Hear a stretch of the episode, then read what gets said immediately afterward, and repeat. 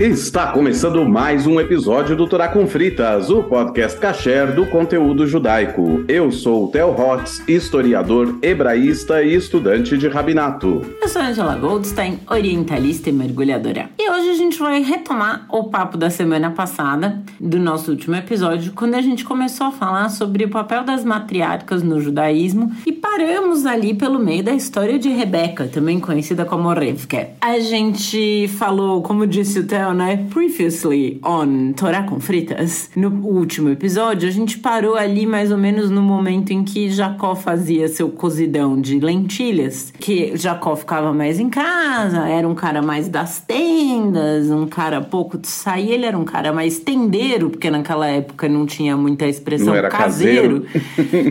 e o irmão dele, Esaf, que já era um cara aí mais do crossfit, mais de sair, de virar uns pneus de carro de boi e coisas do tipo, caçava, trazia os bichos de volta e dizem que cozinhava bem também. Chegou um dia da caça com muita, muita fome e viu que o irmão já tava ali fazendo sua comida, sentiu o cheiro da comida e pediu se ele podia dividir a comida com ele. E Jacó falou: tudo bem, eu divido, mas vai custar. Não vou fazer de graça. Não sou bonzinho. E o Esaf tava com muita, muita fome e, e queria muito comer aquilo e falou: tudo bem, faz teu preço aí que eu pago. Quanto você quer? Aí o Jacó falou: então, a gente é gêmeo, mas você é primogênito porque você saiu antes de mim. E o primogênito tem benesses e vantagens e eu queria essas benesses e vantagens. Então a sopa vai te custar a sua primogenitura. A gente vai inverter isso aí. Se você quiser, ele já tava assim com a cuia ali, cheia da comida, só passando embaixo do nariz do irmão, falou: Tu quer? Custa. E aí ele falou: Tá bom, eu posso pagar esse preço, eu pago. Me dá aí essa comida. E aí comeu e seguiram a vida. Você sabe que eu gosto muito daquele ditado que diz quem conta um conto aumenta um ponto, né? é, é, entre, entre a forma que está escrito na, na Torá, tão resumida, e a forma que a Angela conta, é, é assim, é um midrash dentro do próprio própria contação de história. E na verdade é isso que é o midrash. É quando o cara está contando uma história e, e falta dados no texto e a pessoa completa lacunas. É uma das formas de midrash, não é a única forma, mas é isso. É também o que conta um conto aumenta um ponto. Mas é isso mesmo. No último capítulo a gente viu exatamente isso, como o Esav vendeu a sua primogenitura. Ele fala para o Eu estou quase morrendo aqui de fome, e o que, que me serve a primogenitura? Me dá de comer logo. E aí o Yaakov fala para ele: me, me vende. Tipo, declara agora, claro como dia, ele fala em hebraico, que você está me vendendo. E aí ele fala: Eu estou te vendendo mesmo. E assim o texto diz: ele desprezou a primogenitura.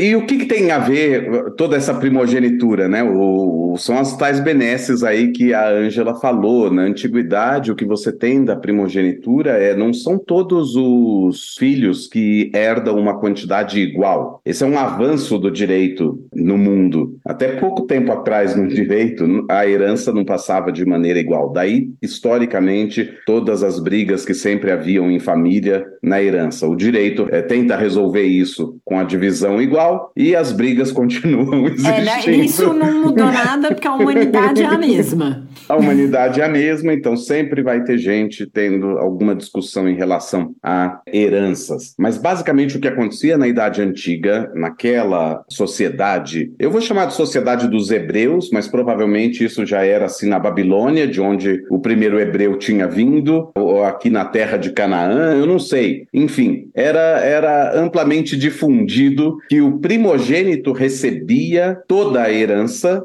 de bens do pai e o papel de administrador dessa herança. Os outros filhos todos, eles tinham que se virar depois e criar o seu próprio patrimônio e aí ele passaria para o seu primogênito e assim por diante. Ou né? depender talvez de uma boa vontade do irmão, né? Se o irmão fosse um cara mais legal ou desprendido, é, assim. É claro que, que quando a gente fala de parte desse patrimônio, isso é interessante, porque aí tá, tá a ideia da origem do tal do dote. Parte do, do, do do patrimônio desse não primogênito, ele acabava começando a, a começar a ser formado no momento de um casamento. Quando ele fazia essa aliança de casamento com uma outra mulher, o pai daquela mulher, ou o irmão, se o pai já tivesse ido e agora o irmão primogênito que administra, ele banca parte do. É o dote, né? Ele banca parte do, do começo desse patrimônio. E a gente vai ver que isso vai acontecer mais tarde. Então é assim que funcionava. Por isso que a questão da genealogia, por isso que a questão da primogenitura era tão importante nesse contexto. Né? O que Yakov está querendo é uma espécie de vantagem. Então, aqui é o lado onde a gente expõe o lado menos agradável do Yakov. E, de novo, como a gente já falou antes, né, o legal do texto bíblico é que ele não, ele não faz esse juízo de valores, ele expõe mesmo as pessoas, as coisas boas e as coisas ruins. Ele explana, o objetivo né? do texto. É, o, o objetivo do texto não é criar um monte de figuras sagradas e santas, mas sim expor, contar uma história, né? E Yaakov então quer essa primogenitura. E assim é vendida a primogenitura quando eles são adolescentes. Né? É, jovens, né? É, são jovens, eu, eu diria ma mais jovens do tipo 15 anos do que jovens do tipo 20. Uhum. É, eles são mais jovens é, do tipo adolescente mesmo, do que jovens já em idade de casar. Mas a gente lembra da história, a Rebeca gosta mais do Yaakov, o, o Isaac gosta mais do Esav, e a história vai continuar, vai pular alguns anos aí é, Isso é bom frente. na Bíblia também, né? Porque você tá lendo um negócio, quando você já sete anos depois, você fala, nossa, e nessa lacuna É, e nem de fala tempo assim, não né? Só aconteceu fala- nada, né? Só fala assim, né? Houve fome na terra, havia um rei pulando de tal e tal. Aí conta uma história desse rei e depois volta para aquela história. Então essa história serve de interlúdio para você entender que passou algum tempo. Isso é muito interessante. E às vezes o que acontece é apenas um e foi depois dessas coisas e aconteceu tal coisa. Esse depois dessas coisas são várias coisas que não estão narradas no texto. Não é a coisa que foi narrada imediatamente anterior. Isso também precisa entender como que funciona essa técnica da narração bíblica nos tempos da Torá. O fato é que anos depois, algum tempo depois, Eu ia falar que o Manuel Carlos se serve muito desse... é, desse recurso. desse recurso. Eu lembro, em 1997, quando estava no ar a novela Por Amor, a, a primeira exibição da novela, eu tinha 11 anos, 12, e eu lembro que aparecia assim, capítulo sim, capítulo não, semanas depois, 15 dias depois. Isso é um recurso que aparece em novela, mas nessa novela em específico isso aparecia tanto que virou uma brincadeira entre mim e a minha mãe. Porque a gente falava, quando você começa a notar que tá aparecendo isso o tempo inteiro, sabe? Então, Manuel Carlos também se serve muito, se servia, né? Muito desse recurso. É, o- é um recurso que existe em cinema, existe tudo mais. Realmente o exagero é que é que Provoca essa surpresa, né? é essa, essa estranheza e tudo mais. Mas enfim, Anos algum tempo depois. depois, anos depois, o Yitzhak já está doente, ele está cego. A gente chegou a comentar sobre isso, que o Midrash eh, vai dizer que essa cegueira não é uma cegueira física necessariamente, mas sim porque ele fazia preferência entre um filho e outro, através de um interesse. Então essa cegueira é uma, é uma cegueira moral. Outro Midrash vai dizer, não, é uma cegueira moral, mas que acabou levando a uma cegueira física. E por isso ele não consegue distinguir entre os dois filhos. Não importa, porque a Torá não diz nada disso, ela não tem juízo de valores. catarata mesmo. Ela simplesmente diz que ele não enxergava, estava lá é, deitado, doente, e disse para o Esav caçar ali alguma coisa e fazer algum assado gostoso e trazer para ele, porque ele estava com muita vontade. E o Esav vai, pai velhinho já, então Esav sai para caçar e preparar algumas coisas. Como o Esav saiu, a Rivka olha para o Jacó e fala: Ó, essa é a hora, tá? Teu pai, pelo visto, tá, tá nas últimas. O que é engraçado também, porque a Torá vai narrar a morte de, Anos depois. de, né? de, de é, depois de vinte e tantos anos. então ele tá no leito de morte um tempão. Todo mundo achando que daqui a pouco ele vai, daqui a pouco ele vai, mas ele ainda viveu mais outros vinte e poucos anos. Mas enfim, a Rebeca chega pro, pro Yaakov e diz: é o seguinte, é, teu pai tá nas últimas, teu irmão saiu, vamos aproveitar esse momento aqui. E ela faz um, um bem bolado ali. E aí essa é a parte que a gente olha para Rivka e fala assim: mas que salada salafrária, né? É, tá miserável, miserável. Não, justamente porque é aquela coisa que, quando a gente lê o texto, em geral dá a impressão que a Rivka tem uma atitude não boa. E por isso foi uma surpresa para mim quando o Midrash veio falar: não, o Yitzhak é que tem uma, um comportamento não bom porque o amor dele é interessado enquanto o dela é desinteressado. Enfim, a gente não vai ficar sabendo, né? Você tem que escolher aí o que, que o que, que você acha dessa história, porque a história não está contada nesses mínimos detalhes. O fato é que ela, ela propõe para o Yaakov o seguinte: ela prepara uma pele de um animal, a gente falou na outra aula que o Esav era peludo, aí coloca, envolve a, a, o braço do Yaakov no, nessa pele de animal, para o Yaakov ficar peludão, e ele chega lá. Ela pro, prepara, né? ela comida. prepara umas comidas, ele chega lá, o Yaakov, para o pai, e fala: Ô pai, trouxe aí as comidas que você me pediu. Aí ele fala assim. É meio chapeuzinho é, vermelho, né? É, é meio chapeuzinho vermelho. Ele fala: Quem tá aí? Aí ele fala assim: Sou eu, o es... sou eu, o Esav. Esav, por que essa voz tão grossa, aí, né? Não, aí ele fala assim: é, mas a voz parece do Yaakov. E aí ele pega o braço do Yaakov Deixa e sente ver. que é peludo e fala assim: Nossa, que estranho, porque o, o braço é do Esav, mas a voz é do Yaakov. Isso também vai dar margem para o Midrash dizer que na prática o Isaac sabia muito bem o que estava fazendo. Porque era uma pele Porque o Midrash está tentando peluda, justificar. Né? Não, o Midrash tenta justificar como pode ser que um filho engana o pai, o pai não percebe e, e, e tudo mais. E como o Midrash está enxergando a história depois, ele está olhando para trás, ele está olhando mil anos para trás, ele está vendo toda uma história que se justifica e os patriarcas são Abraão, Isaac e Jacó. Então, é, essa coisa do Isaac preferir o, o Esav não é exatamente a melhor das histórias. Você precisa dar um jeito aí de resolver isso. Então, aí o Midrash vai dizer que não, tá vendo? Ele já sabia, a voz é de Jacob. Então, ele, ele, ele, ele, ele sabia o que ele estava fazendo. Isso é o Midrash. Na prática, o que o texto diz é: o Isaac come e fala, eu vou te dar a tua bênção agora. O que, que é dar a bênção? Dar a bênção era a forma verbal de se transferir os direitos de propriedade e de administração desse patrimônio para o teu primogênito. A gente pode discutir um monte de coisas aqui. Mesmo que Yitzhak tivesse transmitido esses direitos a Yaakov, o fato do Yaakov não ser o primogênito de fato não tornaria nula a transmissão que o Yitzhak fez? A gente poderia advogar, né? Aí alguém poderia dizer, sim, mas como havia tido uma venda da primogenitura, então o Yaakov é um primogênito legítimo, então o direito dele é receber essa primogenitura. É, é, enfim, e daí toda, todo o, o, conflito que vai ter entre Esav e Yaakov com relação a tudo isso. Mas o fato é que o Yitzhak transmite o seu patrimônio, o seu direito de administração para Yaakov. Nisso chega Esav e vai levar lá a comida para o pai. Chega lá com a comida e o pai já empanturrado fala, mas você estava aqui agora há pouco. Ele fala, como assim? Não, acabei de chegar. Ele fala assim, não, é, eu já comi e já... É, já passei a bênção aí, as já coisas tá no a nome. E aí o Esav entende e fala, mas é, duas vezes ele me roubou. Ele me roubou quando me fez vender a primogenitura, porque aqui tem a outro, o outro advogado, né? Foi uma venda de livre espontânea vontade ou foi uma venda um coercitiva? coercitiva né? então, é tudo foi isso. meio coagido aí, né?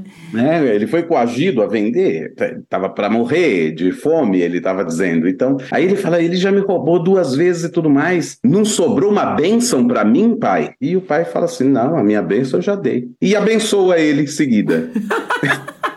E aí você Ele olha e fala. O corpo mas, fora, pero não útil, né? Mas, mas não, não entendi isso aqui. O que acontece é, sim, ele abençoa o filho, mas não é a bênção da transmissão do patrimônio. É uma coisa é o ato simbólico, simbólico não, de fato, né? O ato jurídico dessa transmissão. A outra coisa é uma bênção, que você diz, ah, que sejam as coisas assim. E o Esav sai igual o canarinho da seleção, né? Todo mundo conhece a, a expressão, canarinho né? Pistola, né? o canarinho pistola. Ele sai pistola do quarto e com ganas de matar o Yaakov mesmo. E a Rebeca ouve isso e fala: ih, agora ferrou, porque ele tá querendo matar o Yaakov. E aí ela fala pro Yaakov: ó, teu irmão tá querendo te matar. Não é, é não melhor... tô falando isso de maneira figurativa. Não é figurativo e ele é perigoso porque ele é grandão, ele, ele é, é dado à caça, é. é. certo? Ele sabe usar um arco e flecha, então eu, se eu fosse você, eu me pirulitava. E o Yaakov então vai fugir. É... E ela dá a dica, né, de para onde ele pode dá, ir. E ela dá a dica, ela fala: vai para casa do meu irmão, o Lavan, que é aquele interesseiro lá que lá atrás tinha olhado pro Isaac e falou: opa, isso aí vai ser bom esse, esse, esse casamento aí. minha irmã. Aí o Jacob foge para casa do Lavan. E lá com Lavan, e aí o texto diz que o Esav fica, e fica com, na casa dos pais. E se casa e tudo mais, depois o texto vai retomar essa história. O Jacob foge para Lavan, e lá ele conhece a filha do Lavan. Na hora que ele chega, né? Porque ele chega ali nas terras e ele vê que tem um poço coberto, e estão chegando ali uns pastores com as suas ovelhinhas e não sei o que, e o poço tá coberto com uma pedrona, né? E aí ele Isso. fala: por que, que vocês não dão aí a água para as ovelhas beber, gente? Não, tem que esperar todos os outros pastores chegar pra gente abrir o poço e todas as ovelhas beberem ao mesmo tempo. E aí começam a chegar, vão não, chegando. Não, não, é, não, é, exatamente isso. A Raquel é a filha do Lavan, que ela pastoreia ovelhas, e Raquel, Rachel, significa ovelha. Ah, é? É, é. E ela. Porque eu gosto da cena que daí ele vai do crossfit, né? isso. né? E tira a pedrona. Então. E eu então. tava lendo aqui na, na Torá do, do Rumash Plaut, e aí eles falam, até boa essa parte, que tem os. É, como é que chama?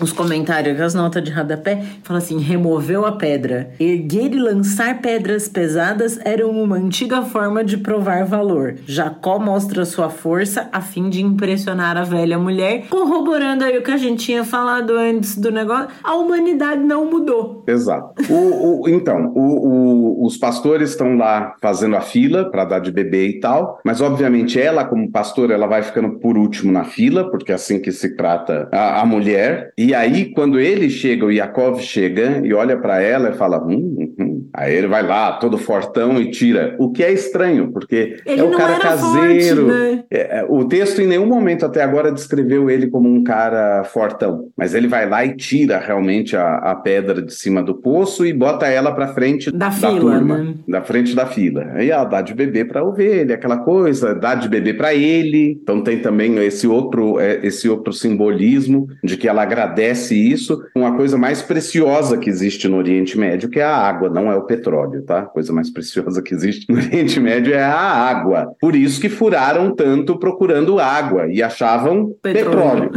petróleo. Essa é a questão toda. Só uma fofoca médio-oriental. Uma vez eu ouvi dizer que um dos símbolos de riqueza do Saddam Hussein, ele tinha um monte de casas, de não sei o quê, e que numa das casas ele tinha um chafariz de água. Chafarizes, chafarizes chafarizes são símbolos de, de muita riqueza, de riqueza né? e de poder. É. Então, do mesmo jeito que em outras civilizações se erguia obeliscos, os romanos erguiam obeliscos, né? E também faziam arcos do triunfo. Então, essas construções demonstram o poder. No Oriente Médio era comum criar jardins artificiais com água, né? Inxalá, com muita água. né? A água era o que... Era, era o canal, né? A água é, é o que canal. mostra a água a é riqueza. É, realmente é o que todo mundo está em busca de. E, e aí ele a... acha ela gatíssima, né? E tal, ele fica afim dela e tal, ele vai falar lá com. Um pedaço aqui que eu li. Hum. Para, para, para, para, para, para. Tem um. Oh, um... Como é que é o. João Kleber. João Kleber. o João Kleber. Não, mas é que tem esse pedaço aqui que eu achei muito saliente. Quando Jacó viu Raquel, filha de Labão, irmão de sua mãe, com o rabo. Não, peraí, dá, dá referência, senão a gente não acha. Que ah, tá capítulo tá a gente tá 29? 29, versículo 10. Ok, pronto. Quando Jacó viu Raquel, eu tô achando que a gente tá na rede Record, né? Que vai aparecer embaixo da tela, que é podcast. é, quando Jacó viu Raquel, filha de Labão, irmão de sua mãe, com o rebanho de seu tio Labão, Jacó se aproximou, removeu a pedra da boca do poço e deu de beber ao rebanho de seu tio Labão. Então Jacó beijou Raquel. Tá aqui, ó. Achei Mas que beijo é esse, Ângela? É tipo, nossa, você é minha prima, ei, deu um beijinho. Ah, Achei normal. excelente. Inclusive pra essa época, não, não tinha esse negócio de abracinho. É, não sei, não sei. eu- É, judeu gosta muito de dar beijinho. Gosta, né? judeu tá sempre dando beijinho. Gosta, Árabe né? também, tá sempre dando beijinho. É, quando Oriente, negócio de. Oriente Médio. Exato, Mas, né? Um encontra algum querido da família, já sai dando beijo. É, mas É. aí. E começou a chorar alto. Provavelmente estava feliz que, ai, finalmente vou ter aqui onde amarrar meu bode, né? Que eu cheguei na casa do Exatamente. meu tio, que era o que eu tava procurando. Eu Exatamente. entendo isso. Não tinha o né? endereço direto, só sabia mais ou menos onde, Onde era. era, é. Achei alguém que vai me levar até lá. É, a filha do meu tio, ok, né? E, e tem uma coisa, né, no, no na cultura médio oriental, assim, da, do laço de sangue da família. Então, tipo, você chega, ah, é meu tio, você pode nem conhecer o sobrinho, mas acolhe, dá de comer, né? Exatamente. Bom, então é, é- é justamente aí que ele vai para casa do Lavan e meio que apaixonadão já pela Pela Raquel, né? Já gostou aí do que viu. ele, ele diz para Lavan: Olha, eu tô afim de casar com a tua filha. Viu, viu hoje, né? Acabou de encontrar, já, já quer casar. Tô afim de casar com a tua filha e por ela, porque ele não tem dinheiro para pagar, né? E por ela eu trabalho para você por sete anos. É, e logo antes disso, né, quando ele chega lá e vai conhecer o tio, ele vê a, a outra prima também, né, que é a irmã mais Exato, a velha, irmã que mais é velha da. Raquel, que é a E, a Torá descreve aqui, Gênesis capítulo 19, 29, verso 17, os olhos de Leia eram apagados, mas Raquel era bela de corpo e de rosto. Ou seja, a Leia era um pouco sem graça, né? E, e eu, eu achei muito interessante essa descrição dela ser sem graça, porque os olhos são apagados. Engraçado. Em, em geral, o, o Midrash e a tradução da Sefer, por exemplo, fala que os olhos dela são ternos. Outra tradução fala dos olhos dela serem olhos que parecem tristes. Aí eu gosto de descrever isso, vou fazer igual o vídeo famoso lá. Eu tenho para mim que é tipo uma Carla Pérez, lá do, do vídeo famoso.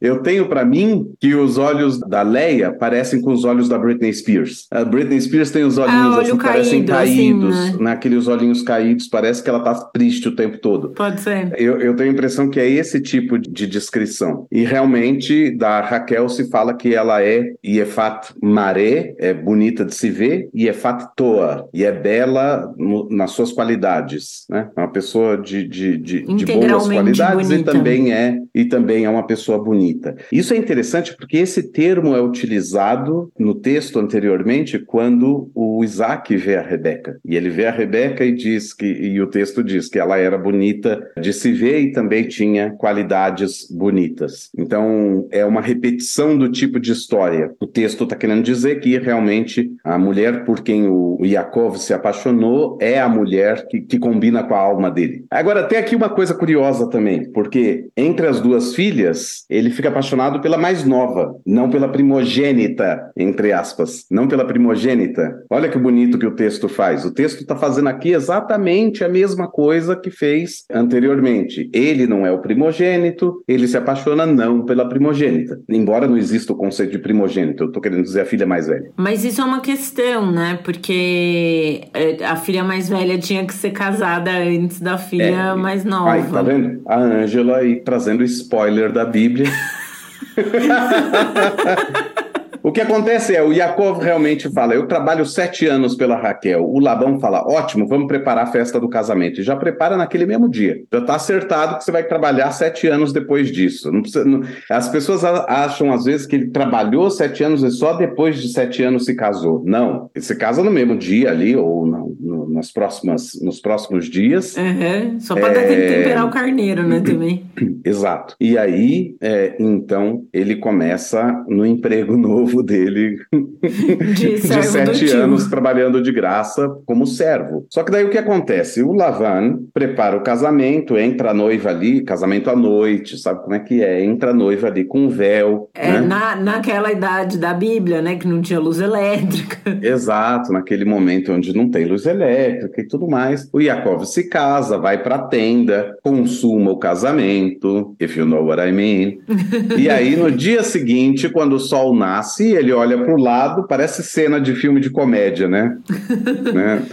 Olha para o lado e fala: ai meu Deus, o que, que eu fiz, né? Ele olha e ele descobre que, não, que, que ele não estava com a Raquel, e sim que ele estava com a Leia. Ele sai direto e vai falar com o Lavano e fala: Essa não era minha noiva, não. A gente combinou a Raquel, caramba. Aí ele fala assim: não, mas sabe como é que é? Aqui na nossa terra não é comum que a mais nova case antes da mais velha, porque, sabe, né? Desvaloriza a mais velha, né? É tudo negócio. Então, eh, não é bonito que a mais nova se case antes da mais velha. Então eu te dei a mais velha. Ele fala, tá, mas. Não era quem eu queria. Não me resolve, porque eu tô querendo a mais nova. Aí o, o Lavano fala assim: não tem problema, então você me trabalha outros sete anos e aí fica sete anos pela Raquel. E aí você já casa com ela agora e aí você já tem agora 14 anos. Assim, o Lavan faz com que costura um acordo que para ele é ótimo. Ele vai ter um trabalhador gratuito por 14 anos lá, é, que está preso, digamos assim, uhum, na sua, na sua casa. Ali, né? Por contrato, porque afinal de contas desposou as duas. É.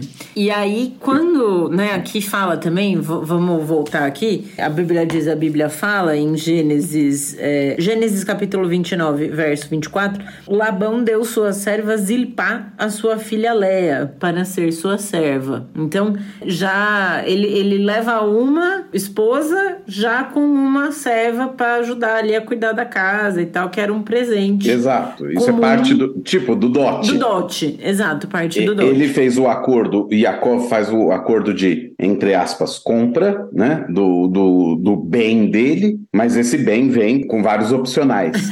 é, com adicionais. é que ela, ela, não é opcional, a serva vem, exato, ela é um adicional. Exato, é um adicional, é um, é um adicional. adicional. Não, eu rio e falo assim porque simplesmente era assim que era, era visto na, na, na né? Era uma transação comercial, a gente tem que entender isso, que na antiguidade era assim que era, que era feito, isso não quer dizer que, nossa, então você está dizendo que é assim e que tem que ser assim? Não, não tem que ser assim, mas é simplesmente um fato histórico. Era assim. E parte dessa, dessa transação tinha as coisas que vinham junto com essa esposa, que aliás, só para fazer um adendo aqui, não vamos entrar nisso muito profundamente, senão dá outro episódio. Na Ketubá, no contrato de casamento do judaísmo, de acordo com a lei judaica e tudo mais, de novo, não, não, não vamos entrar. Existe um valor lá descrito, esse valor hoje é nada, mas é um valor simbólico, e também já era nada antes, era um valor simbólico. Mas existe um, um acordo dentro do contrato de casamento de que o marido, no caso da falta dele, ou seja, se ele morrer ou se eles se separarem, ele tem que garantir o sustento dela por um período de tempo determinado, tá? Então existe um dinheiro da Ketubá, o Kesef Ketubá. Não é o dinheiro da compra, entre aspas, tá? A Ketubá tem um valor que ela escreve, esse é o valor da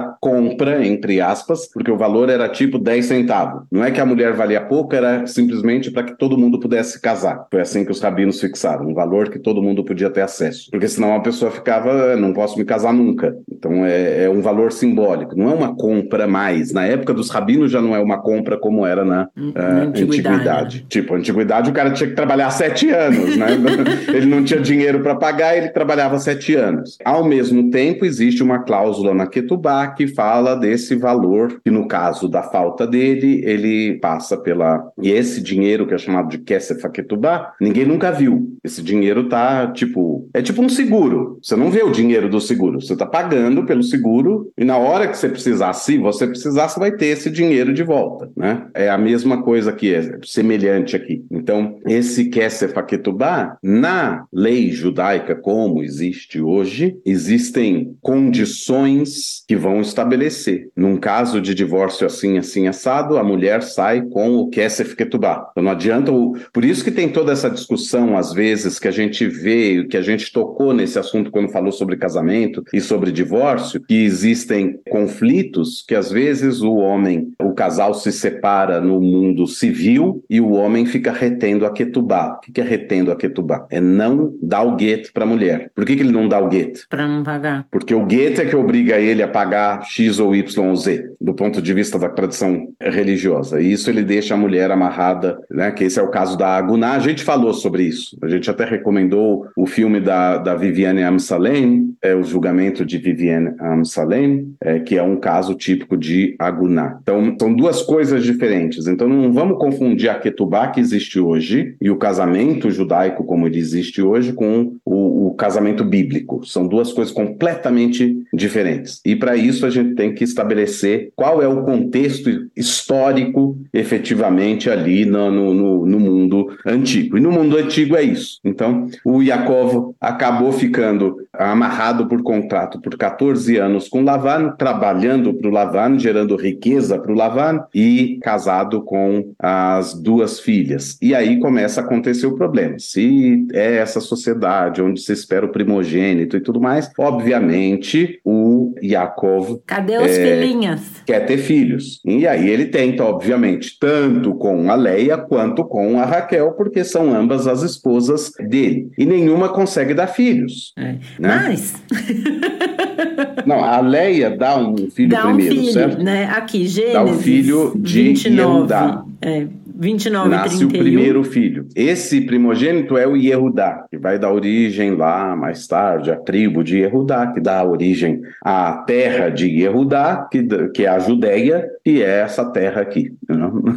essa terra de Israel. Mas o, o, que acontece aqui, né, em Gênesis 29, 29, Labão deu então sua serva Bilá para sua filha Raquel como serva, então Raquel casou-se com Jacó, e Jacó também fez amor com Raquel. Ele amava amava Raquel, por quem servira Labão por ainda outros sete anos, muito mais do que Leia. Essa Agora, tradução parece uma tradução meio novela. É Plot. Sim, mas é, é que eu acho, eu acho interessante. Ela é legal, fez ela é historinha. É, então, mas é, é, é tipo, é, existe uma coisa em tradução, em teoria de tradução em geral, não só tradução bíblica, mas em tradução bíblica se vê isso gritantemente também nos filósofos gregos antigos, que é a, a teoria de domesticação do texto ou estrangeirificação do texto. A estrangeirificação é o seguinte: eu sou tão fiel ao texto original, que daí quando eu escrevo ele em português, ele eu entendo ele enquanto língua portuguesa, mas parece truncado. Por quê? Porque a estrutura toda que eu estou usando é a estrutura da outra língua, são os termos da outra língua, é a forma de falar da outra língua. E a domesticação do texto é quando você adapta tudo, é quase uma transcriação do texto. Você pega o texto que existe e conta ele com as suas palavras na língua que você está traduzindo. As duas são teorias aceitas e legítimas, mas, obviamente, o advogado de uma teoria e o advogado da outra vai atacar um a outra, né? Então, um vai atacar essa teoria vai dizer, ah, você descaracterizou o texto, você está mudando o texto original, enquanto o outro vai dizer, não, você é que está tornando o texto ilegível, ele, ele passa a ser incompreensível, né? Porque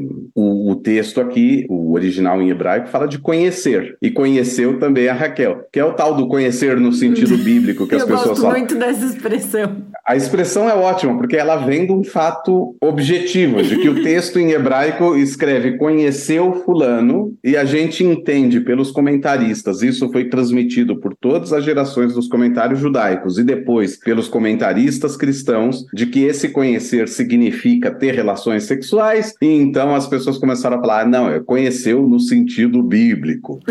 é, e aí o Plauto vai aproveitar e falar, bom, todo mundo já sabe que esse conheceu é o, é, é o sentido bíblico, então vamos falar com todas as palavras na nossa língua de hoje o que, que quer dizer isso. E como o texto diz que conheceu a Raquel e amou Raquel mais do que Leia, então, ótimo, posso usar aqui fez amor. É. é eu sem... gosto. É, é, bonitinho, né? É, é, fica uma, uma contação de história mais palatável, palatável. e mais. Mais atual também, nossa... né? Mais atual, mais fluida e tudo mais. E aí o que acontece é em Gênesis 29 e 31, agora, ao ver que Leia era desfavorecida, o Eterno abriu seu útero, enquanto Raquel não tinha filhos. Leia então engravidou e gerou um filho, que chamou de Ruben, porque ela disse: O Eterno viu minha aflição. Sim, agora meu marido irá me amar. Novamente ela engravidou e gerou um filho e disse: O Eterno. Pera, só um pouquinho, pera só um pouquinho. Não, não vamos passar por todos os ciclos, são 12 no final das não, contas. Não, a gente mas... chega em quatro aqui. É, é pera, mas espera aí. Não, é porque o texto não faz sentido. dê o nome de Ruben, porque o Eterno viu a minha aflição. O que, que isso quer dizer, né? Então, é que Ruben, Reuven. Então, são duas palavras. Reu, do verbo lerot, que é ver, e Ben, que, que é o ven, né? Ben, que é filho. A mesma coisa com Yehudá. Ele, ela agradeceu a Deus e por isso deu o nome de Judá. Isso não faz o menor sentido em português, mas é porque Yehudá vem do, da raiz do verbo lehodot, agradecer. Então, ela agradeceu a Deus e dá o nome de Yehudá. E aí vai ter a questão que Raquel viu que não gerava filhos para Jacó e passou a invejar sua irmã. E aí ela disse a Jacó: Faça-me ter filhos, senão sou uma mulher morta. E aí ele fica irritado com a Raquel e fala: Por acaso eu estou no lugar de Deus que negou a você o fruto do útero? E aí ela fala: Bom, então tá bom, aqui tá a minha serva Bilá. Deite-se com ela e faça com que ela dê a luz sobre os meus joelhos. Assim eu também poderei ter um filho através dela. Isso é exatamente aquilo que a gente tinha falado que aconteceu com a Sara lá atrás. Essa é a fórmula jurídica da adoção dessa criança como parte da sua própria família. De novo, nem Zilpá nem Bilá são matriarcas. Os reformistas vão discordar de mim, mas juridicamente, historicamente falando, não são. As esposas são Raquel e Leia, e as servas são como que, contexto histórico, gente, pelo amor de Deus, hein? São como que ferramentas delas e que elas dispõem dessas ferramentas da forma que elas quiserem. E aí, então, no caso da Raquel, ela dispõe Bilá para Yaakov, Yaakov faz o tchan-tchanzinho com ela, e quando ela engravida e tal, ela vai, é, conhece ela no sentido bíblico, e aí, é, quando ela vai ter o filho, esse terá o filho sobre os meus joelhos. Isso é uma fórmula. As pessoas às vezes ficam achando que a Bíblia é mais literal do que ela é. A gente não pode esquecer que toda linguagem tem um campo de figuração. Toda linguagem tem algum campo de ideia figurativa. Essa coisa da gente a, a, a ler a Bíblia e achar que tudo na Bíblia é literal, a gente tem que tomar cuidado com isso. Quando, quando ela fala isso, ela não quer que na hora, oh, tô lá com as dores de parto,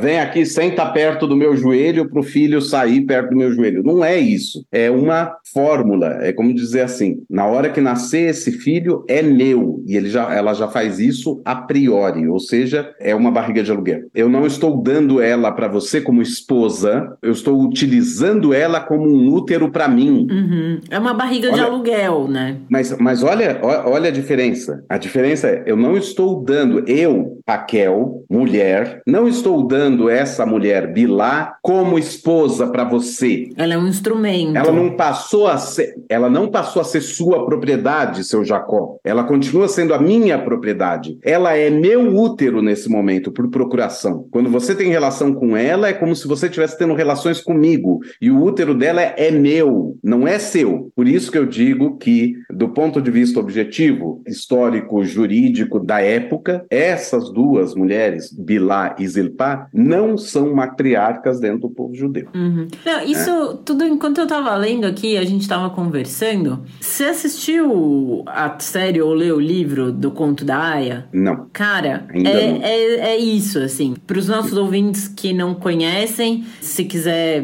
Não, não é spoiler da série, mas é, é o seguinte: num futuro distópico, os Estados Unidos virou uma teocracia evangélica. Não sei quão distópico e quão longe do futuro estamos quando a gente fala disso, mas né, os Estados Unidos virou uma teocracia evangélica e o que acontece é, quem tá no alto comando são homens casados, obviamente, porque tem que ser é, casados. E o que acontece é, tem uma taxa de infertilidade muito alta, pelo que falam no livro, na série, especialmente entre as mulheres e alguns homens também. E aí, as, as esposas desses comandantes têm têm servas. E aí é isso, o cara transa com a serva pra ela engravidar no lugar da, da mulher. É, é bem por e aí. O filho, assim. e, o, e o filho, filho, é, é entendido. O filho é entendido é, como filho, filho da esposa. O filho é da mulher do... do comandante. Não tem nem. Na hora que ela termina ali de cumprir a função dela, ela vai, ela passa para outra casa. Acho que dá um tempo de descanso só para ter o resguardo, mas assim, não é nem pensando no bem-estar da mulher, é pensando em quando ela vai poder ter outro filho. Tipo, não dá pra ter filho um atrás uhum. do outro, né?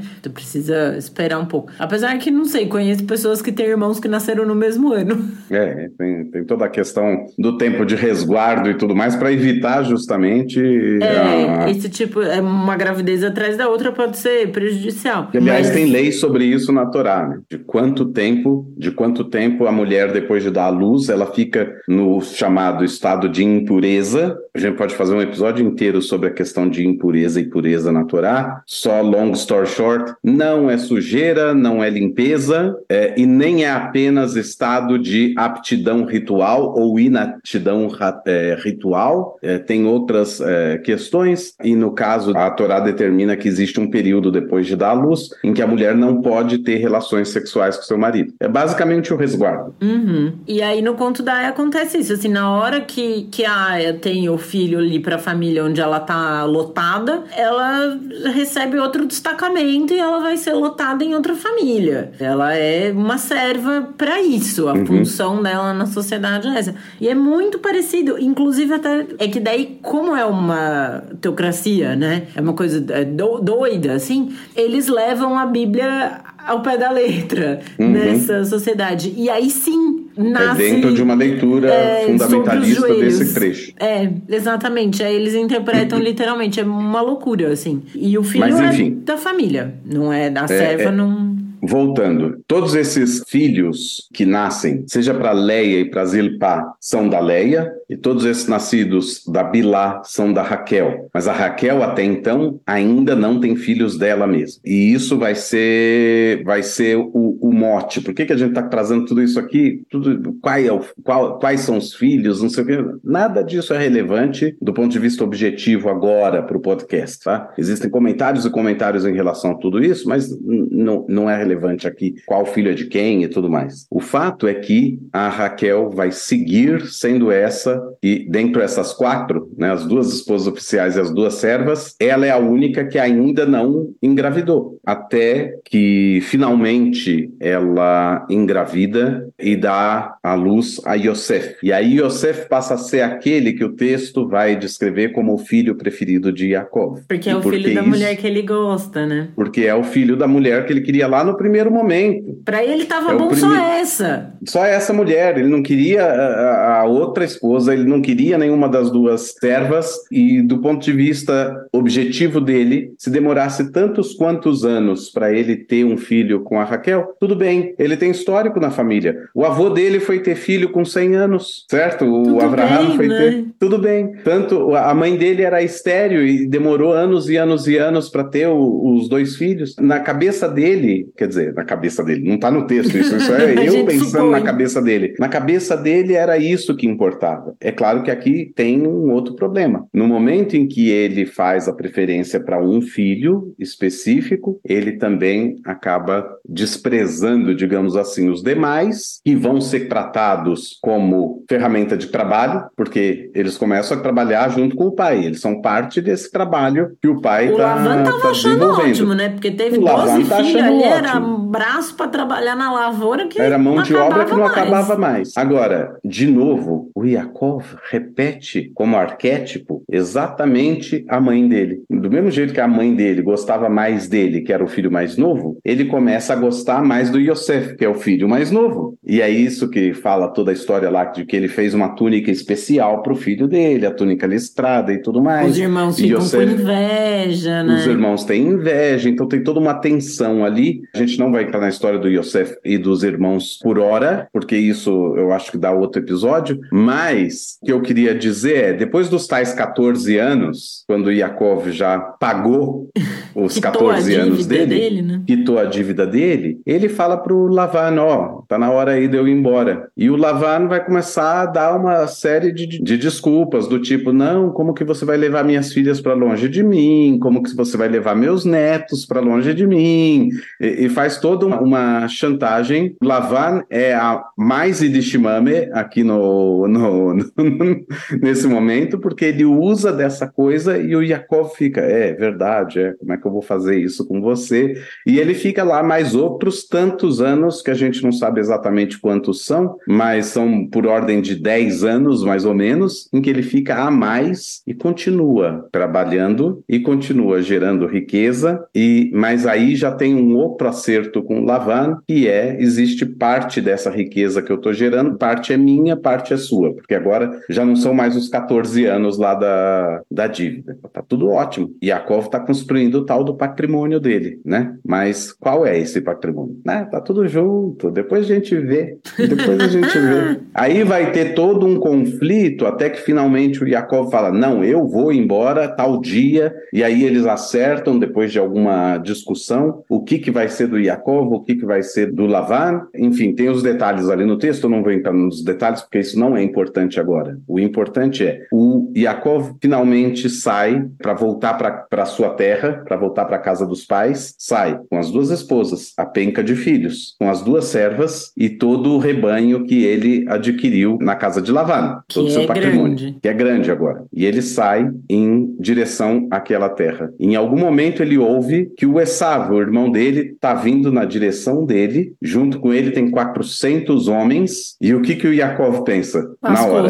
lascou, ferrou, ele vai me matar, ele vai me matar porque eu, eu, eu, eu fiz aquele negócio, né? Assim é que ele vai pensar, ele olha para a história lá atrás, ele fala, o meu irmão queria me matar, eu fugi de tudo isso durante vinte e tantos anos, e agora eu tô aqui e ele tá vindo na minha direção com 400 homens. Essa é a notícia que ele tem. E aí o que que acontece? Ele resolve então mandar uns emissários, separa uns presentes bonitos, separa uns, uns bezerro gordo e tudo mais, né? Uns, uns, uns cabrito bom é, e tal, umas ovelhas cheias de lã, separa, dá para os emissores e fala assim: ó, fala pro meu irmão que é dele se ele me deixar em paz. Olha a tentativa dele de fazer exatamente a mesma coisa. Comprar do irmão alguma. É, essa é a dinâmica dele o tempo todo. A dinâmica dele é, ele realmente acredita que é, tudo é uma questão de negociação, tudo tem seu preço e vai dar certo. E aí o irmão vê aquilo tudo e fala para os emissários: não preciso de nada disso. Fala para ele que não preciso de nada disso. Eles voltam, só que ele continua indo na direção dele, né? E aí os emissários voltam e falam para Yaakov: ele não aceitou de jeito nenhum. Aí o Yaakov divide o acampamento em, em, em dois, porque se ele atacar um lado, o outro lado se salva, se atacar um,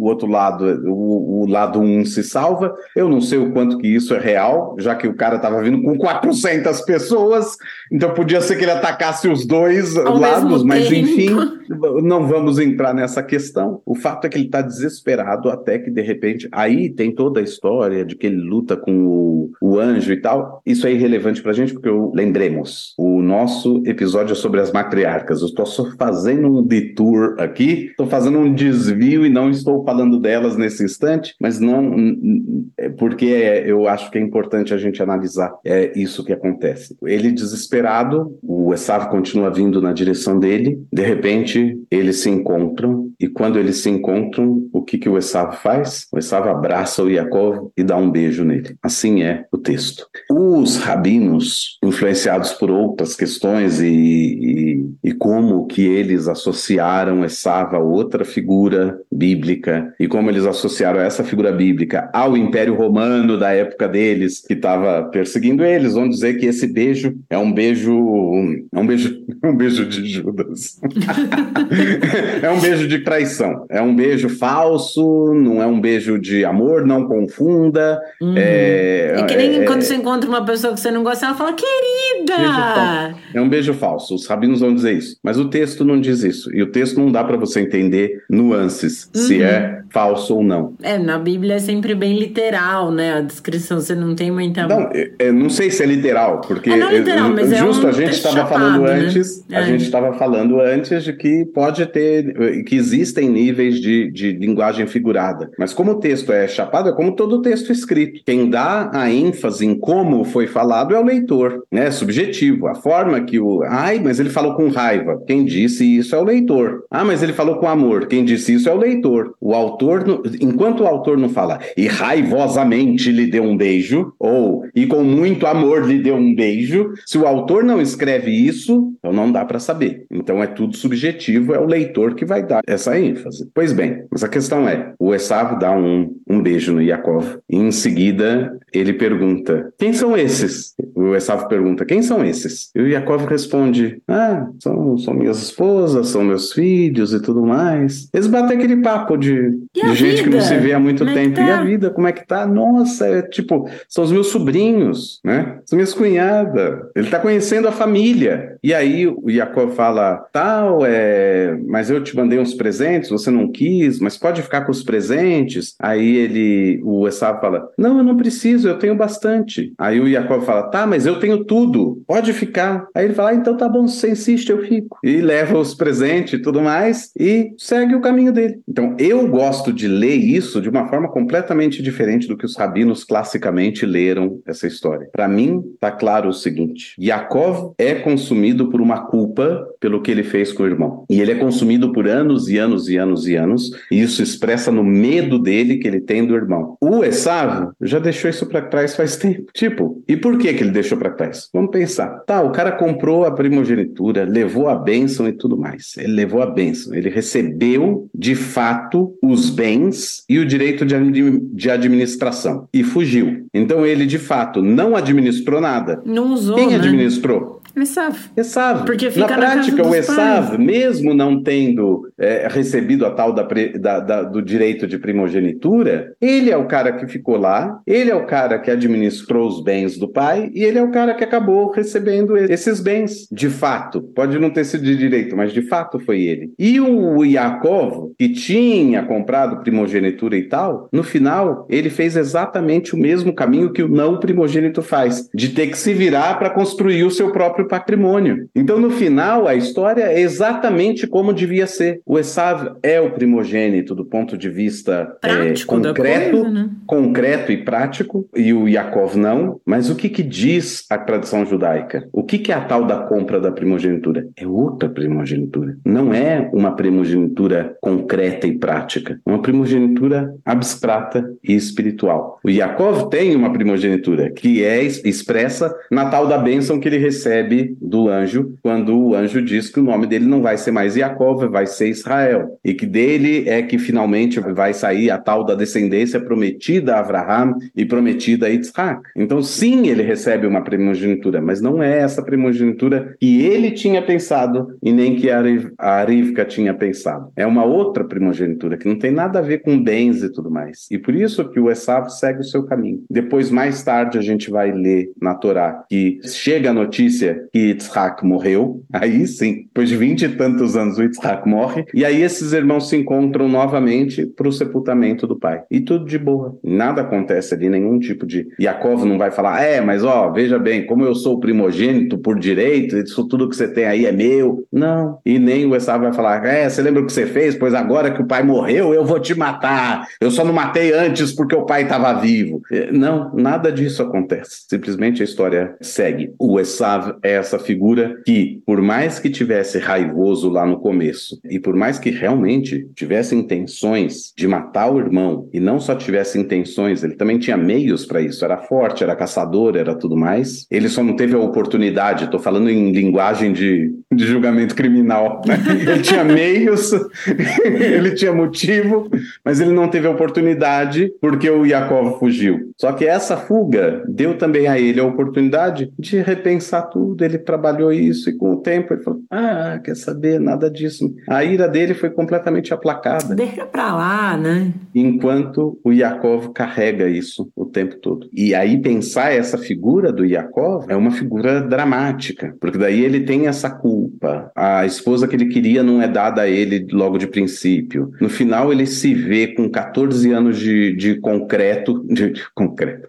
com 14 anos de contrato com um sogro que quer extorquir extorquir dele o, o trabalho dele. Com duas esposas que brigam entre si, não sei se brigam entre si, mas que têm inveja uma da outra o tempo todo, porque não tem filho, tem filho, não tem filho, que disponibilizam as duas servas. Aí, de repente, ele ainda, além de ter que trabalhar forçado, ainda carrega a culpa, ainda tem que administrar uma casa que está tendo conflito, duas mulheres né? em conflito com duas servas que estão no meio do caminho. E ele está cheio de filho e nenhum dos filhos é o filho que ele pensou em um primeiro momento que ele teria. É uma figura muito conturbada nisso tudo. E aí, quando ele briga com o anjo e o anjo fala: Você não é mais Jacob, você vai ser Israel, aí ainda tem uma outra coisa, porque agora tem uma outra é, personalidade, vamos dizer assim, né? Uma outra identidade que de repente ele recebe. E aí ele não consegue processar tudo da mesma forma que o Esav sim processou tudo, o Jacob não consegue processar e começa a repetir exatamente o mesmo padrão da mãe dele e do avô que tinha é, preferência por um e não por outro. E isso tudo vai, vai se estender na história do Yaakov. A gente um dia fala de Yosef e tudo mais, então não vou dar o spoiler de como eu enxergo a redenção de Yaakov lá no fim da vida dele. Só no fim da vida dele é que ele conseguiu processar tudo isso e muda e consegue fazer o tikkun dele, o conserto, e ele muda a perspectiva dele e tudo mais. Agora, nisso tudo aí, eu estiquei aqui, vamos voltar lá para as matriarcas. Na hora que chega o dia que Yaakov separou toda a parte do rebanho que era dele e tudo mais, depois de outros tantos anos, porque depois que ele faz o acerto com Lavan, ele ainda fica é, lá mais um ele tempo, ainda tem né? que trabalhar, pra, porque daí foi o acerto de a partir daqui tal coisa é do teu patrimônio. Então ele ainda fica mais um tempo. Quando vai chegar o dia dele ir e ele separa tudo, ele sabe que o Lavan vai mais uma vez apelar para ele ficar e tudo mais. Então ele decide fazer no meio da madrugada, ele junta tudo e resolve embalar tudo e tipo, vamos, vamos sair daqui. Né? A, a, a, família toda. Aí tem toda uma, uma história de como que o Lavan acorda e vê que a família inteira foi embora e ele corre atrás dessa família, né? E tem uma história estranha que aparece ali no meio do caminho, que é a Raquel, ela pega os ídolos que estão na casa do pai dela e esconde esses ídolos, ela leva com ela. E aí tem toda uma questão, mas ela tá levando o ídolo? O que que é, o que que é isso? Ela é idólatra? O que que é? Aí vai ter um Midrash que quer justificar ela e vai falar, não, ela tá querendo livrar o pai dela da idolatria. Por isso que ela tira, ela limpa a casa da, do, do, dos ídolos. Enfim, não sei o que, que isso quer dizer exatamente, mas enfim, ela esconde. E aí, quando o Lavan, o pai dela, chega querendo saber o que está acontecendo, ele percebe já, ele já percebeu que os ídolos foram roubados. Aí ele começa a falar para o Jacob: Você me roubou. Você falou que ia levar o que era seu e, e você me roubou. Onde é que estão os meus ídolos? E o fala: Eu não. Que ídolo? Ele não está sabendo nada, está vendido na história. Aí o Jacob fala: Pode revistar as tendas. Se achar alguma coisa, ok, mas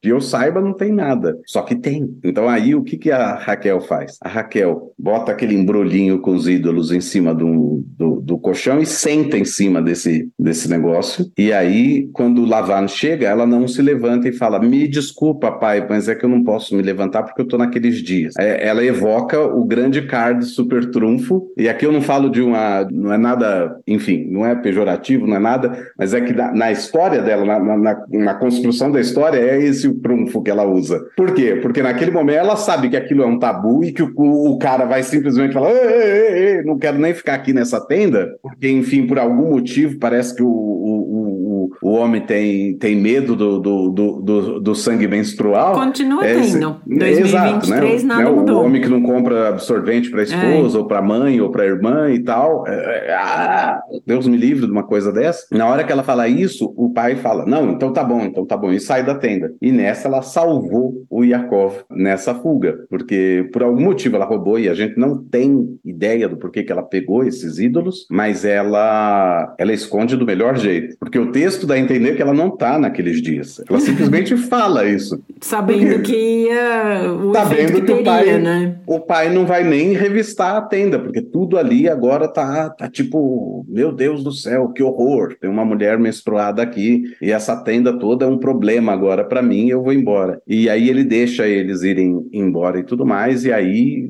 o Lavan não tem mais contato com essa família e desaparece na, na, na narrativa bíblica. E o Lavan, no final final das contas, é tratado pelo Midrash como um dos caras mais terríveis que teve na história judaica. Não só isso, ele vai aparecer de novo lá no final da Torá, no, no livro de Dvarim, no livro de Deuteronômio, num resumo do que foi a história judaica. E começa falando assim: um arameu oprimiu meu pai, o arameu é o Lavan, não chama ele nem pelo nome. Um arameu oprimiu meu pai e fez isso, aquilo, aquilo, e aí conta um, um resuminho da história de como que isso levou as pessoas a irem para o Egito mais tarde, e de lá Deus nos tirou com um forte braço estendido estendido. E esses, esse resuminho, são quatro ou cinco uh, versos, são os quatro, os cinco versos que formam a base da Haggadah de Pesach, e que a gente faz a análise de um, de cada um dos psukim sobre isso. E que os rabinos na Haggadah de Pesach vão dizer, Lavan foi pior do que o faraó. Ele é interesseiro, né? O tempo inteiro vai é, aparecer olha onde os rabinos levam isso. Ele, né? Não, os rabinos levam, vai falar que ele foi pior que o faraó. Por quê? Porque o faraó quis matar só os homens e ia deixar as meninas viverem no decreto dele. Já o Lavan, ele queria deixar Yaakov e as filhas e a família amarrados ali. E toda essa história, essa epopeia do, do retorno a Canaã e da ida para o Egito e da libertação para o Egito, simplesmente não existia. Então, o que ele decreta sobre a família é como se ele matasse todo o povo judeu a priori. Uma forçação dos rabinos, mas essa é a, é a forma que eles querem dizer que eles não gostam do lavado. De jeito nenhum. De jeito nenhum. Eles não suportam o lavando. Então, a forma que. Uma das formas que eles dão de falar isso da forma mais cruel possível é dizer que o cara é pior do que o faraó. Claro que a gente pode discutir isso. O faraó vai escravizar um povo inteiro durante 400 anos, é, é, é um faraó. Né? Os faraós vão escravizar um povo durante 400 anos, é, é, é você olha para isso e fala, ok, isso é pior. Né? Agora, o que, que é pior? Nem permitir que um povo venha à existência, ou é permitir que esse povo venha à existência, mas seja escravizado por 400 anos, ou é um genocídio posterior é, que seja feito?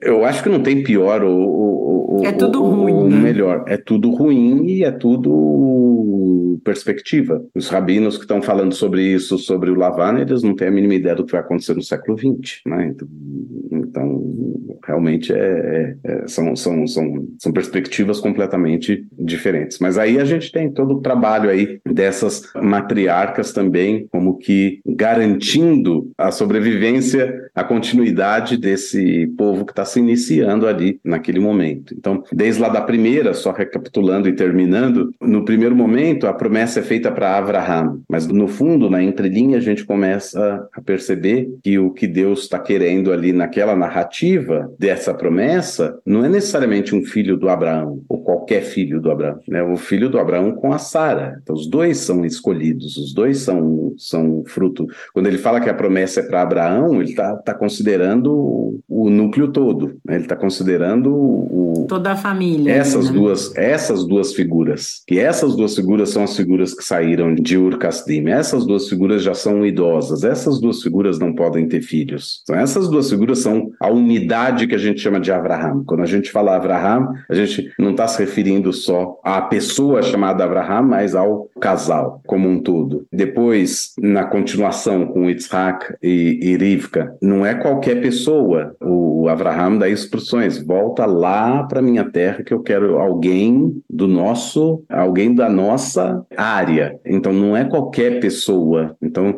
tem um subtexto da narrativa dos patriarcas e das matriarcas, que a gente chama tanto de narrativa dos patriarcas, mas tem um subtexto que ele é todo. que é uma pena que seja um subtexto, mas tem que entender o contexto de que o, o texto eh, originalmente é um texto patriarcal, mas existe esse subtexto das matriarcas, em que então qual é a matriarca? A matriarca é também fruto desse mesmo dessa mesma família. E depois a ideia da, da Rachel e da Leia tem uma tensão aí, porque no final das contas das duas saem as duas, as doze tribos de Israel, direta e indiretamente, já que tem as duas servas, mas a questão toda da preferência por Yosef é, gera tensão, é, mas como eu disse, vai ter lá no final da vida de Yaakov uma redenção, um, um tikkun que ele faz e que tem a ver com os filhos do Yosef. E ali e eu acho que ele conserta o problema lá atrás de quando ele enganou o pai para receber a, a bênção. E o papel da, da Raquel em salvar o acampamento e, e permitir que, que a família de Jacó voltasse para a terra de Canaã, é de onde ele não deveria, não deveria ter saído. ter saído. Exato. Mas hum. se não tivesse saído, não tinha conhecido a Raquel e não tinha hum. conhecido a Leia e, e assim por diante. Muito bem, não, acho que com isso a gente pode terminar bem o episódio de hoje sobre as matriarcas. Pensando nas, nas indicações do episódio, eu vou recomendar tanto o filme quanto o livro, o, o Conto da Aya, que é muito bom, assim, o livro, ele é o equivalente à primeira temporada do seriado. E acho que já tem quatro temporadas. Então, as outras três que foram escritas, elas são fora do livro, elas são uma criação, é, uma continuação do livro, né? Um spin-off. É um spin-off, isso. É, é muito interessante e é, tem uma parte que a gente estava vendo aqui, né? Quando ele fala, ah, Deus abriu o útero de Leia e depois fala, ah, ficou com dó de Raquel e abriu o útero dela. As aias, elas têm uma coisa que quando elas se encontram na rua, a, o cumprimento que elas se fazem, uma fala, abençoado seja o fruto, e a outra fala que o Senhor o abra, né? Ela, May the Lord open, é a, a frase, e é isso, né? Então é, eu acho que é uma coisa super interessante. Nunca tinha passado antes de fazer esse episódio, de estudar isso mais, né? Não tinha passado pela minha cabeça ainda é, essa história, mas é